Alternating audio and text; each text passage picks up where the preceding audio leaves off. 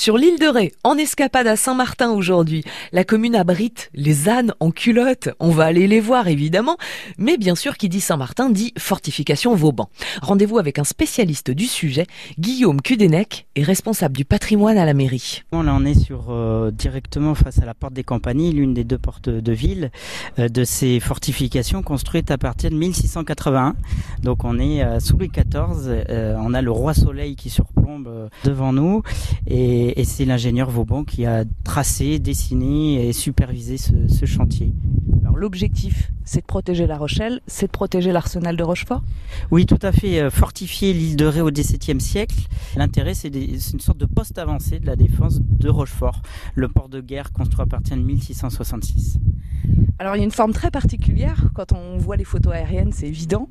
Euh, c'est en forme d'étoile, tout est en forme d'étoile ici hein Effectivement, là on est au niveau du sol, hein. on a du mal à mesurer l'ampleur du, monument, l'ampleur du site, mais euh, sur euh, les cartes et, sur les, vues aériennes, on se rend compte que c'est une, étoile de pierre posée en bord de mer, d'une part pour que les défenseurs n'aient pas d'angle mort dans leur façon de se protéger avec les, canons dans le tir, et puis pour montrer à l'inverse à l'ennemi que des angles saillants euh, pour que le, tir des, canons soit, soit moins efficace. L'architecture militaire, c'est vraiment une architecture euh, qui répond à, des objectifs très précis. L'idée, c'est de rendre euh, l'attaque de l'assaillant le plus complexe possible et de rendre à l'inverse la tâche du défenseur le plus simple.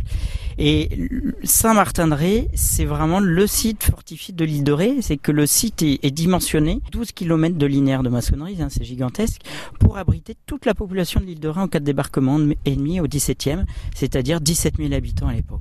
On a également ce qu'on appelle la citadelle, euh, qui vient s'ajouter à, à l'enceinte urbaine.